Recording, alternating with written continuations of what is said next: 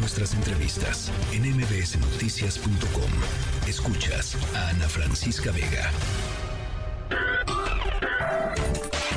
Diana Bernal en MBS Noticias.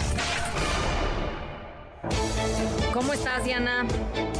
Hola, mi querida Ana Francisca. Pues muy bien y con mucho interés de platicar contigo sobre este tema de pensiones, porque fíjate que en las redes he recibido pues consultas, inquietudes de muchas gentes que no saben exactamente cuándo se genera una pensión, en qué hipótesis, en qué casos. Y si tú me lo permites, a partir de ese jueves voy a iniciar con una serie de cápsulas sobre las diversas pensiones que pueden tener las personas. Me encanta la idea, buenísimo.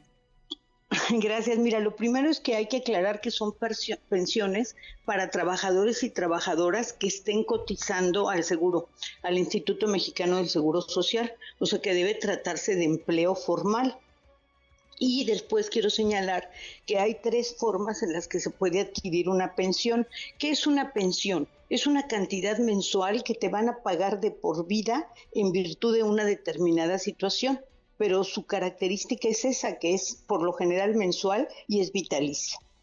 Y se puede generar por invalidez o por seguro de vida, por cesantía en edad avanzada y vejez, que es el retiro, y la que hoy vamos a platicar, Ana Francisca, que es muy interesante, que se llama riesgo de trabajo. Riesgo de trabajo es todo accidente o enfermedad que pueda llegarle a suceder al trabajador en ejercicio o con motivo de su trabajo.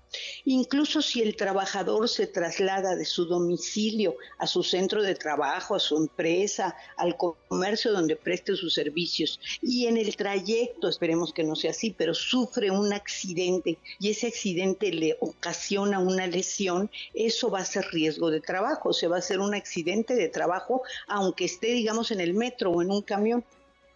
Entonces, estos accidentes de trabajo se tienen que Em, desde luego evaluar y apreciar por el seguro social.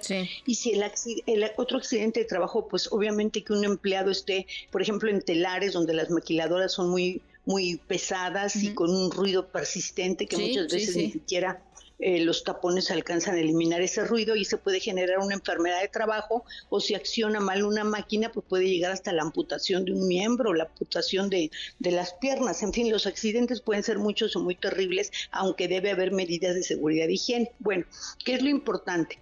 que como trabajador, como trabajadora, tú vas a estar protegido por ese seguro y ese seguro no importa si es tu primer día en que entraste a trabajar, no importa Esperemos que no suceda, pero que tuvieras 30 años. No importa que hayas cotizado nada más tres semanas al seguro o ninguna semana. Ese es un seguro que el patrón como responsable de las afectaciones a la salud que sufran sus trabajadores contrata obligatoriamente con el Seguro Social para que el Seguro Social pensione al trabajador o a la trabajadora.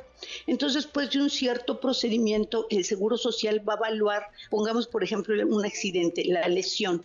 Por ejemplo, vamos a suponer que es pérdida de un dedo igual yo evalúa que la lesión es permanente, pero es una incapacidad parcial, porque todavía la persona puede elaborar. Entonces a lo mejor le va a dar una pensión del 25% de su salario y va a poder seguir trabajando. Pero vamos a suponer que la mano era imprescindible para su trabajo y su mano queda inutilizada. Ahí tiene derecho hasta una pensión del 100% del salario que estaba vigente en el momento en que ocurrió el accidente, aunque solamente le van a dar, es que todo es muy complejo, 70% ¿Por qué? del 100% de su salario. Pues por disposición legal. Los seguros nunca te pagan en general el riesgo total. Te pagan un porcentaje. Entonces, una persona, esperemos que no sea el caso, pero pues se dan, queda imposibilitada para trabajar y recibe esta pensión por incapacidad permanente total, va a recibir, por ejemplo, si ganaba 20 mil pesos, va a recibir el 70% de esos 20 mil pesos, algo así como 16 mil 900 pesos. Pero sí es importante, Ana Francisca, y sería la recomendación que daríamos al auditorio, que entren a la página del Seguro Social, basta con que tengan su número de Seguro Social, su CURP y un correo electrónico. Y consulten si están dados de alta y si los tienen dados de alta con el salario que realmente los pagan. Les pagan, porque imagínate que esa trabajadora que ganaba 20 mil pesos y se accidentó, pues después ve que su patrón nada más la tenía registrada con 10 mil le van a dar una pensión de 7 mil pesos. Entonces, eso es una recomendación muy importante. Bueno, pues eh, eh, no, y lo dices muy bien, el problema va a ser después enfrentar al patrón diciéndole, oiga, ¿qué pasó? ¿No? Porque pues en, una de esas... Hay un, hay un teléfono rojo de denuncias en el Seguro Social donde se puede hacer la denuncia, incluso lo voy a subir a redes para que no tenga la trabajadora que enfrentar directamente al patrón. Ah, bueno, pues ahí está, ahí está. Diana, qué, qué pertinente, qué pertinente tema y vamos a seguir eh, en estos. Gracias, como siempre, Diana. Gracias, un abrazo, Ana Francisca, muy buena tarde. Igualmente, muy buena tarde. Noticias.